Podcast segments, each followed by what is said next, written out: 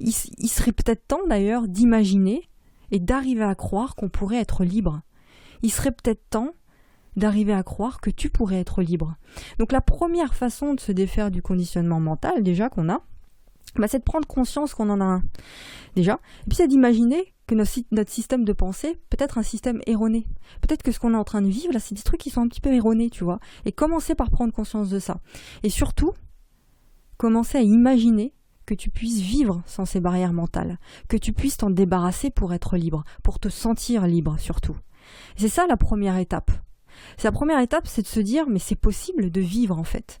C'est possible de s'en débarrasser. C'est possible de se sentir libre. C'est possible de réussir en fait. C'est possible de vivre. C'est possible. Trois points de suspension, tu mets ce que tu veux derrière le c'est possible. C'est possible tout simplement d'être libre. C'est ça, c'est imaginer tout simplement qu'on pourrait être libre.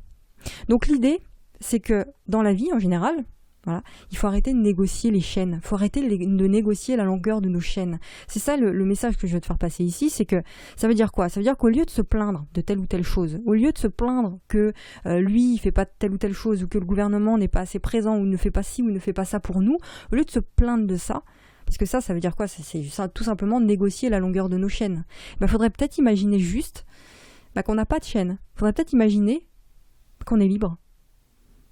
Tu vois? Pense à la liberté, en fait. On n'a pas besoin d'eux pour vivre.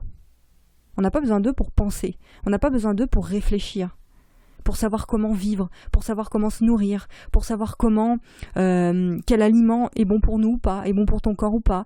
Euh, on n'a pas besoin d'eux pour savoir comment éduquer nos enfants. On n'a pas besoin d'eux pour se demander comment je peux occuper mon temps, comment je peux m'occuper de moi et mes proches. On n'a pas besoin d'eux pour savoir ce qui brûle en nous et comment est-ce que je peux utiliser ce qui brûle en moi pour m'aider moi, pour aider ma propre famille, pour aider les autres.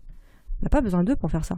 Donc il faudrait peut-être s'imaginer qu'on nous aurait fait croire qu'on a besoin d'eux pour vivre.